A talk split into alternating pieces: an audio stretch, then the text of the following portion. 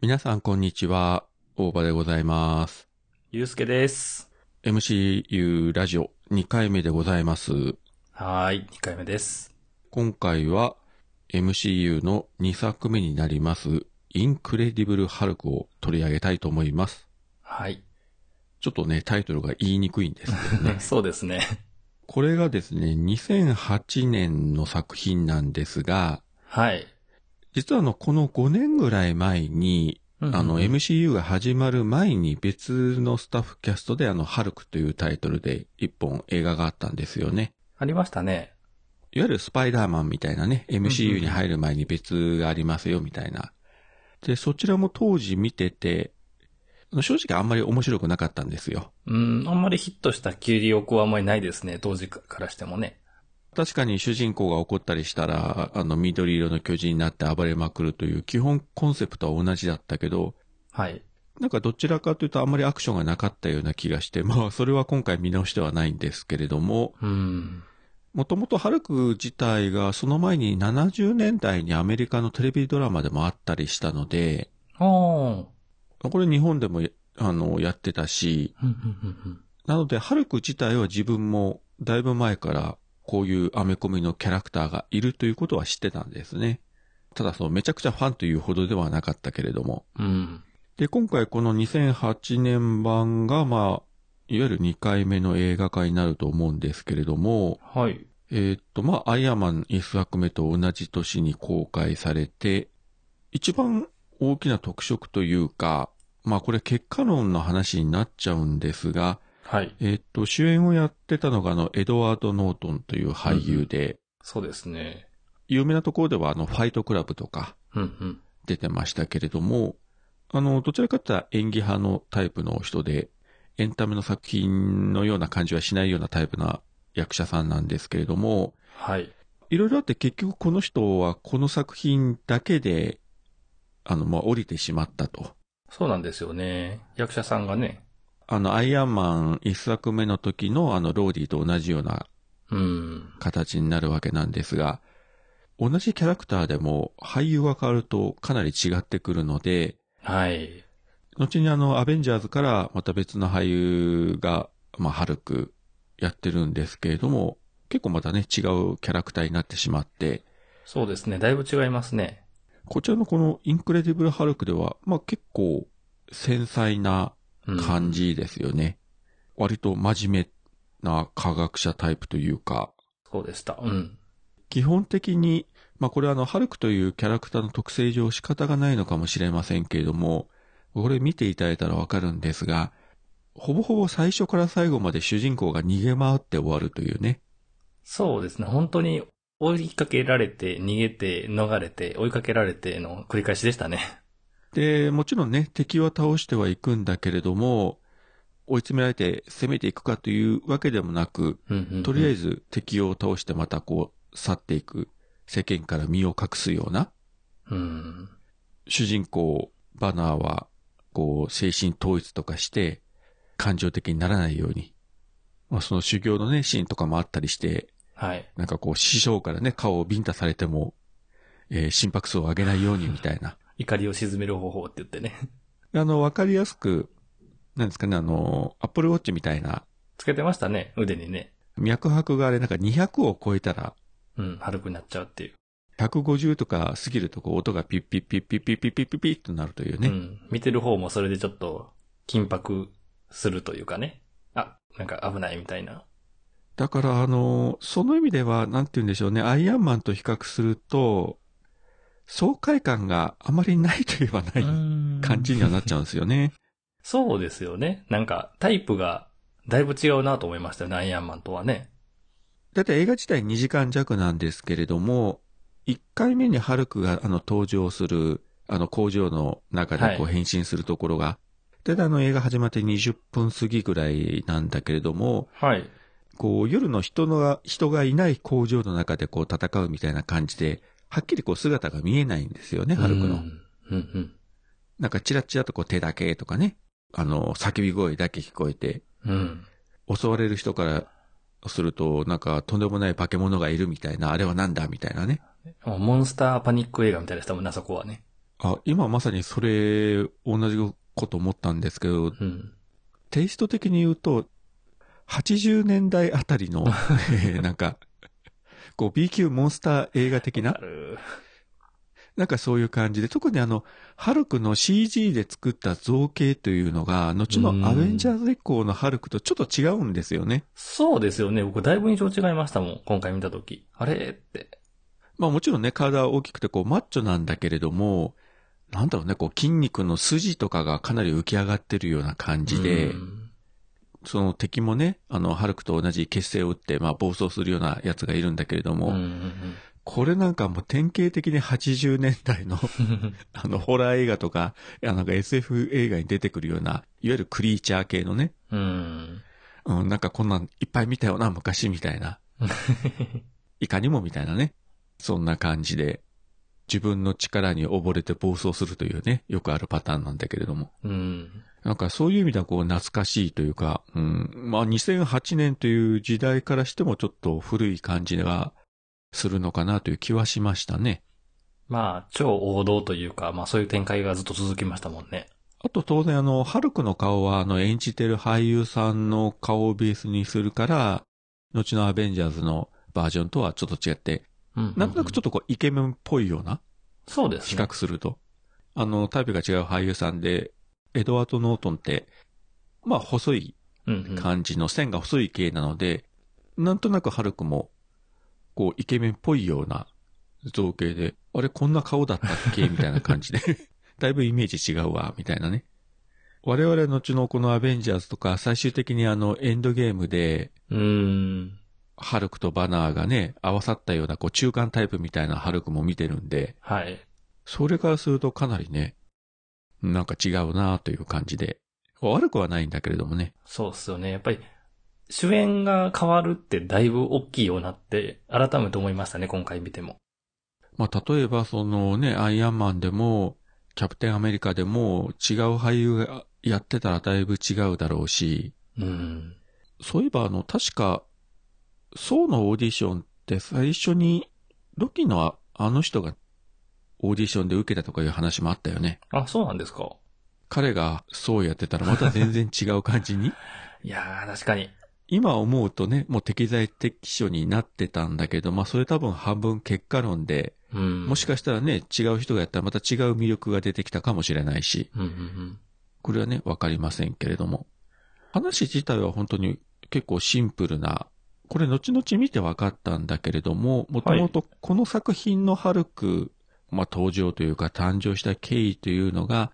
第二次大戦中にアメリカ軍が開発してた超人兵士、まあスーパーソルジャー計画、まあ中断してたものを再開させようというところから始まったプロジェクトの中で、この主人公のバナーがまあ実験に失敗して、ハルクになっちゃったみたいな。うん。この元というのがその、まだこの作品の後で公開されたキャプテンアメリカの話のまあ伏線なんですね。そうですね。第二次大戦中にスティーブ・ロジャースが超人結成を打たれて、あの、まあ、スーパーソルジャーになったけれども、それを開発したその、まあ、科学者が、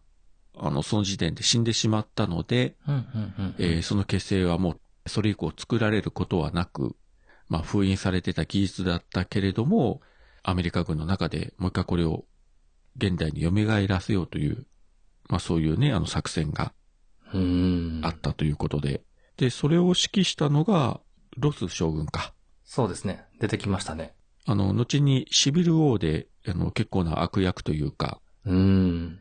だいぶ間が空いて出てきたんだけれども、ここではかなりね、あの、ガチコチの、もう典型的なアメリカ軍人で、うんもう娘との仲も悪くみたいなね。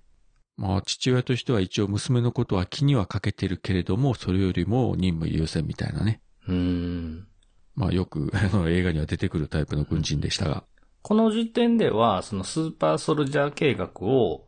あの、新しく、新しくじゃないわ、改めて、この復活させようっていうプロジェクトというか、そっち側の人間だったんですね。そうですね。で、最後になんかちょっとね、あの、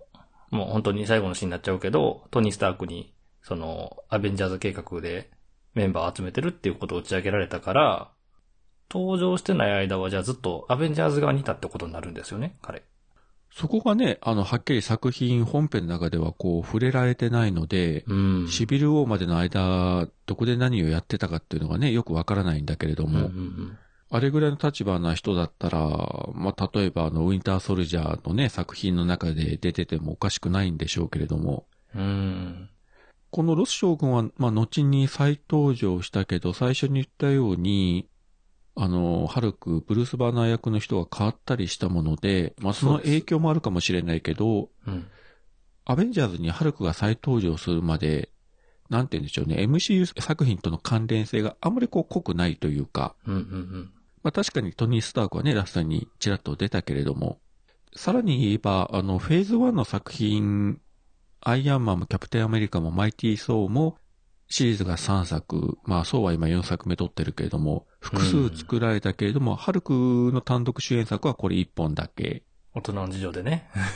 あとまあ、アベンジャーズのシリーズを除けば、あの、マイティーソーバトルロイヤルに出たぐらいで、うん。そうなんですよね。ハルクはんないんですね、単独シリーズがね。まあ、使いづらいキャラクターではあるよね、ある意味。確かに。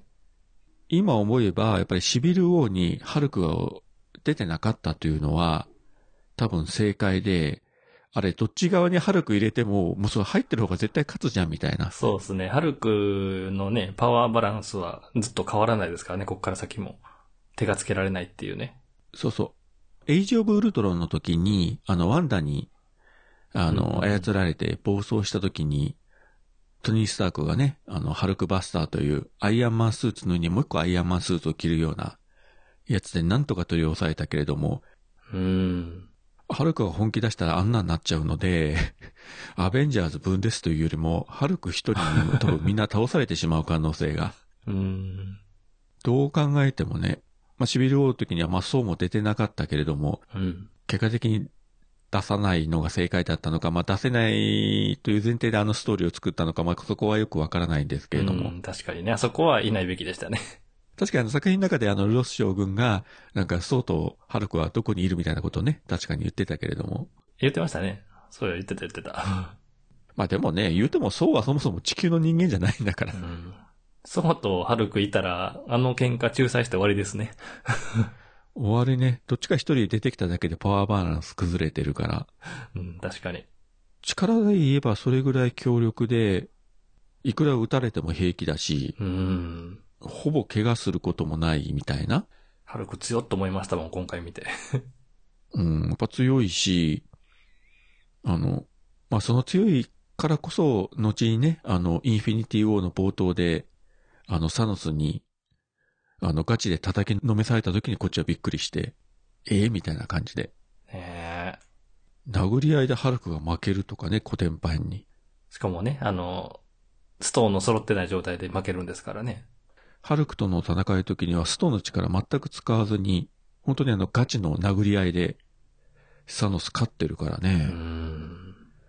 まあある意味、まあそれを除けばね、まあほぼほぼ全勝に近いぐらい、もう誰にも止められないようなすごいやつなんですけれども、うん。どうしても感情が高ぶって暴走すると本人すらコントロールができない状態のキャラクターなんで、単独主演作は一本しかないというのも仕方がないような感じではありますよね。うん2作3作というのは、結局もうパターンが同じになっちゃうからね。今回の、あの、インクレディブル・ハルクってやっぱり印象薄いじゃないですか。すごく。はいはい。あの、実際あの、アイアンマンと一緒で配給会社もディズニーになる前で、どこやったかなユニバーサルかなんかで、あの、またしてもディズニープラスに入ってないっていう。 見られる機会も少ないやろうし、ね、アイアンマンみたいに一作目やから見直そうかっていうことにもなかなかなりにくいやろうという。あの、幸い Amazon プライムとかね、Netflix にもありますよね。そうですね、僕もネットフリックスで見ました。だからまあサブスクとしてはまあ見やすい環境にはあるので、まあうんディズニープラスじゃなくても大丈夫だとは思うんですが、まあそれにしてもね、まあ今ディズニープラスがこれだけ MCU をしていく中で、ああの中に入ってないというのはね、あもしかしたら将来的に入ってくるのかもしれないけれども、かもしれないですけどね。あの、マーベルがね、あの、映像化の権利をあちこちに売ってしまったから、 スパイダーマンもソニーに行っちゃって、ハルクはユニバーサル行っちゃって、みたいなね。だから、もともとね、今のような大ヒットをして、こう、大きい会社じゃ昔なかったよね、マーベル自体が。そうそうそう、そうなんですよ。その、言ったら、ツケが今回ってきてるんですよね。だからね、まあ、スパイダーマンもいろいろこう、紆余曲折があって、一応今 MCU でもやってるけれども、まあ、これもね、今後どうなっていくか、たびたびヒヤヒヤさせられますから、ソニーとの話は。 なんとかやってもらいたいけれども、まあ、それはさておきう、ん。あとそうそう、今回このインクレディブル・ハルクを、あのー見直して、はい。あ、これはブルース・バナーかわいそうだなと思ったのが、はい。彼女とエッチしようとしたら脈拍が上がってできないという、かわいそうに、不憫というか。ねえ。あれは男にとっては辛いよね。あのシチュエーションはね、こあれはね、う、ね、燃え上がりたいところやと思うんですけど。あれダメならさ、うん。じゃあ一人でアダルトビデオ見るのもダメじゃないのという気がね。安息の日が訪れたらね、きっとそれを制御するために修行するんじゃないです か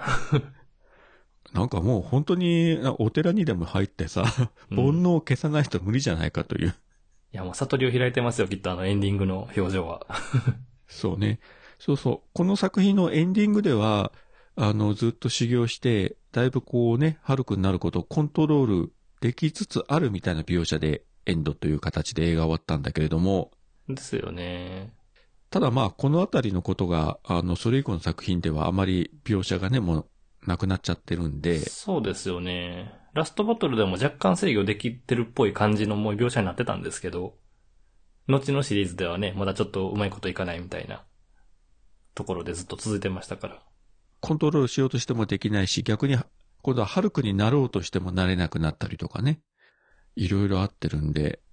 まあ、そのあたりもね、まあ若干今見るとこう、整合性が、まあ取れてないようなところもあるっちゃあるんだけれども、話としてはそんなにややこしくないし、あうんの、シンプルなストーリーなんで、見やすいといえば見やすかったですけどね。そうですね。わかりやすい話ですよね、すごく。あの、うえっん。と、逃げるシーンが多いとかって話があったんですけど、はい。あの、冒頭のあれ、リオでしたっけリオデジャネイロかどっかのはいはい街に潜伏してる時の、すっごいあの立体的な街並みをね、その窓から飛び出したりとか、隣の家に飛び移ったり、狭い路地を駆け抜けていったりとか、まあ、後半もニューヨークもなんかそんな感じじゃないですか。追いかけっこ。すごい迫力あってすごい面白かったですしね。あの、笑ったのが、タクシーに乗って逃げるときにタクシーのうんちゃんがものすごい暴走してて、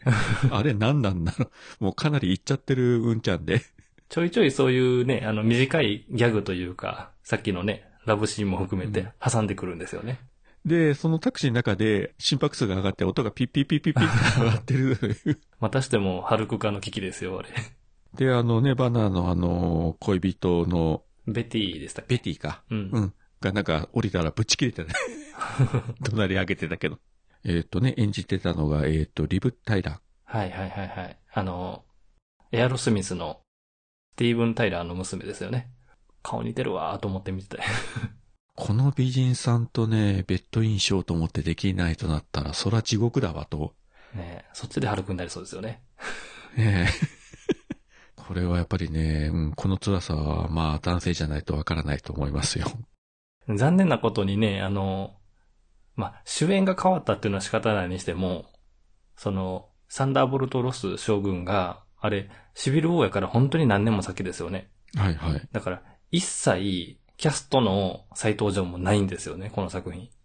だからこのベティもね、結局出ないままで、そうなんですよね。出てほしいな、また。どうしてもね、バナーと絡むから、うん。まあ、この後あの、ドラマシリーズでシー・ハルクというね、うんうんうん。あの、ブルース・バナーのいとこか。そうですね。女性を主人公にした、まあ、今のところ法廷ドラマとかいう話になってるけれども、どどんんな話になるのかちょっとまた見当がつかないんですが、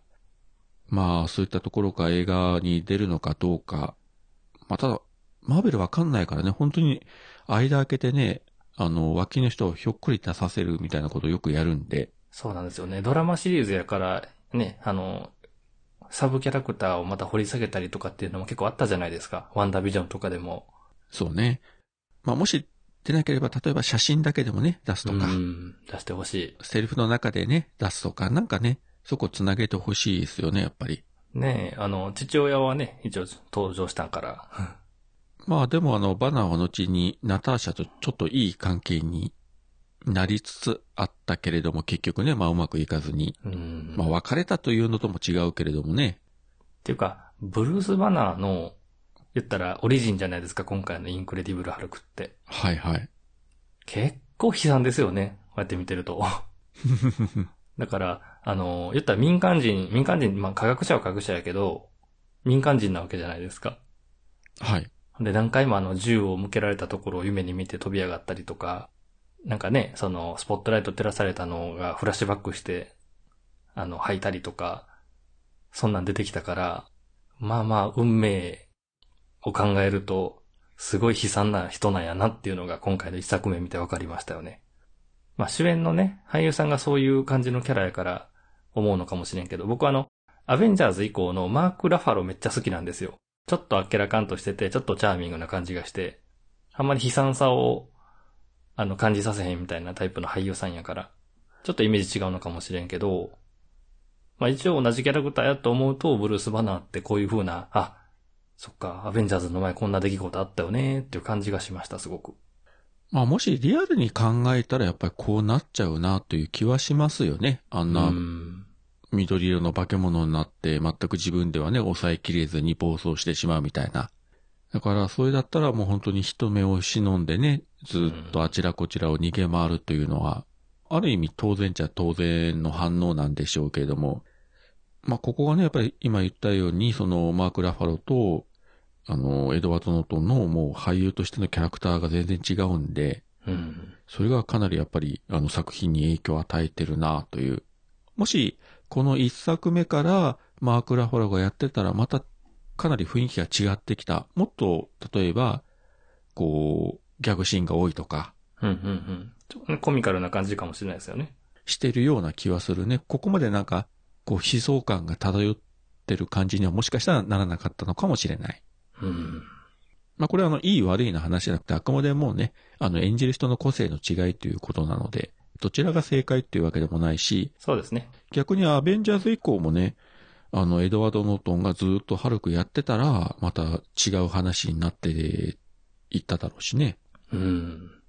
こんだけやっぱり、ちゃうんすね。えあの、役者さんで変わるんやなっていう感じがしましたね。その意味ではやっぱキャスティングって大事ですよね。うん。まさか全員出てこないとはね、この後。この後ドラマシリーズもあるので、どういった形でまた意外なところで意外な人がみたいなこともあり得るんでですね、うん今後の展開も期待しておきたいとは思いますけれども、まあ、とりあえず難しくない話だし、うん、うん、うん、うん。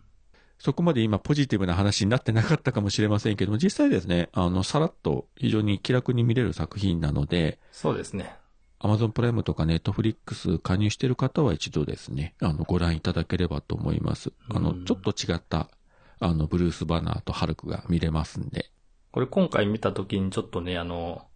ささっと調べたんで、どれぐらい正しいかわかんないんですけど、あの、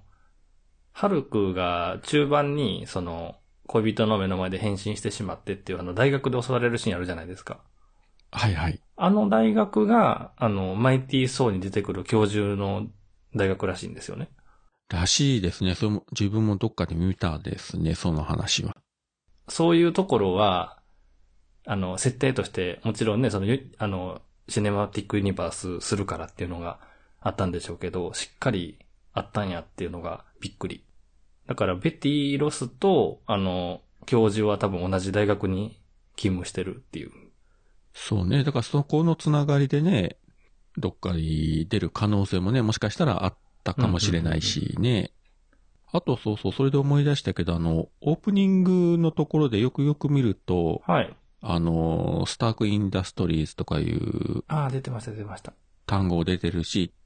ニック・フューリーの名前もちらっと映ってたよね、あれうー。ん。シリーズでは初めてちゃいますかね、ニック・フューリーって名前出るのがね。そうそう。ただあの本人は今回は出てなくて、オープニングのタイトルバックのところに、バーッとこううんいろんな文字が映る中に、これも今回見直して気がついたけど、あ、ニック・フューリーっていう名前があった、みたいな感じだし、そうなんですよねあとセリフの中でシールドのね、ことが少し触れられてたし、うんうんうんえっと、だから逃げ回るハルクを、この、追いかけるために、こういろいろ追跡するじゃないですか。はいはい。それがシールドが協力してたっていう話やから、この時は、あ、そうなんやと思うだけやけど、後のこと考えたらね、だからハルクのことを探してたわけですよね、シールドが。それがあの、まあ、アベンジャーズへの伏線にもね、なってるわけで。うんただ、当時見た時には全然そのあたりはね、こちらも分かってないし、そうそうそう。だから、後のことを知ってると、ああ、なるほどって思える部分は結構、このインクレディブルハルクにもあったので、そういう意味では、めっちゃ久しぶりに見たけど、びっくりしましたね。あ、ここにあったんや、ここにあったんやって言って。いろいろ繋がってきてるし、うん。あと、えっ、と、物語の中盤、その大学の校内で、まあ、ハルクが暴れた時に取り押さえようとしたあの、いわゆる音波兵器っていうのかなはいはいはいはい。あれもあの、スタークの会社の兵器なんだよね、あれ。あ、そうか。おー、繋がってますね、ちゃんと。で、その時にハルクが、こう、鉄板を盾にして、あの、音波を防ごうとする作戦を思いつくけど、それはあの、ラストバトルでも、なんか同じようなね、シーンが確かあったけど、武器というか、ね、あの、盾みたいにしてましたね。そう、その両手で持ってね、うん2枚こう、攻撃を防ぐみたいな。だから全くあの、ハルクは、その、動物みたいにただ暴れ回るだけじゃなくて、まあ、それなりにこう、一応知恵もあるというか、ある程度本人のね、あの、意識も反映してるみたいな。やっ賢っと思った。今回のハルク。ぱり、あの、顔が違うから、なんか知的には見えるよね、本当に今回のハルクは。そうですね。うん。細かく言うと髪型もちょっと違うし。うん、うん、うん。だから、あのあたりこう CG で作るときは、やっぱちゃんとあの元の俳優さんのあれをちゃんとこううまいことアレンジしてこうやってるんだなということがね、うーん。よくわかりましたわ。いやー、やっぱりね、一回しか見てなかったんで、インクレディブルハルクって。うん。途中でやっぱりね、見直そうってなってなかったんで。そうね。本当に、何回も言ってるけど、フェーズ1の作品ってあまり見直してないん で、そういうことがなければうん 特にハルクはってみたいな感じになっちゃうから。でも見直すとね、本当にいろんな発見があったし、やっぱりあの作品自体別にあのヒットして全然失敗作とかそういうのでも全然ないので、うん、うん、うん、うん。あの、ラストで結局、あの、振り出しに戻ってるんですよ、インクレディブル、インクレディブルハルクって。言いにくいタイトルだよね、これ。 言いにくいですね、これ。絶対噛むんだわ、これ言おうとすると。で、あの、ラストで結局、あの、スタート地点と同じような感じに戻るんですよ。だから、 はい。あの、結局道中ね、ニューヨークに行って、いろいろあって敵倒したりとか、恋人とくっついて別れたりとかしたけど、また戻ってるので、だから、あの、アベンジャーズ一作目の、一番初めのオープニングのシーンだけで説明できちゃったんですよね。だから、この映画って、結果として、こう、見なくても話わかるね、みたいになっちゃったっていうのがあるんやなっていうのも、今回思いました。そうね。ちょっと残念やけどね。これはまあそういう設定だし、世界観だから仕方がないんだけれども、前作のアイアンマンにおけるトニー・スタークみたいに、もう自らああいうスーツを作って積極的にね、うーん。戦場に行く、攻めていくみたいな、そういうキャラクターとこうね、結果的に真逆になってるので、そうですよね。荒い添いはね、好まないタイプですからね、どっちかっていうと。だからそういった意味でも、それから一度もうハルクになったらもうただひたすらに暴れ回るだけみたいになっちゃうところとかを考えると、なかなかあの、使いづらいキャラクターだよねう。ん他のメンバーの中でも特に。うんうんうん。あの、自分的にはやっぱりキャプテン・マーベルもこんな感じかなと思わなくはないんですよ。 いや、どうなるかですよ、彼女が。 俺からね、ほんまに。パワーがありすぎて使いづらい。だから、エンドゲームでもそんなに出番がないっていうのは、そこもあるのかなという。なんかそこの部分はちょっとハルクとね、似てるところがなきにしもあらずかなという感じですね。確かに、インフィニティウォーでも似たような感じでこのハルク出ないようになってましたからね。やっぱりあまり強すぎる力というのは、あのー作品の中でも使いづらいしう、んうん作り手側もなかなかね、動かしづらいというか、まあ、なかなかね、難しいんですけれども、まあ、はいとりあえずあの、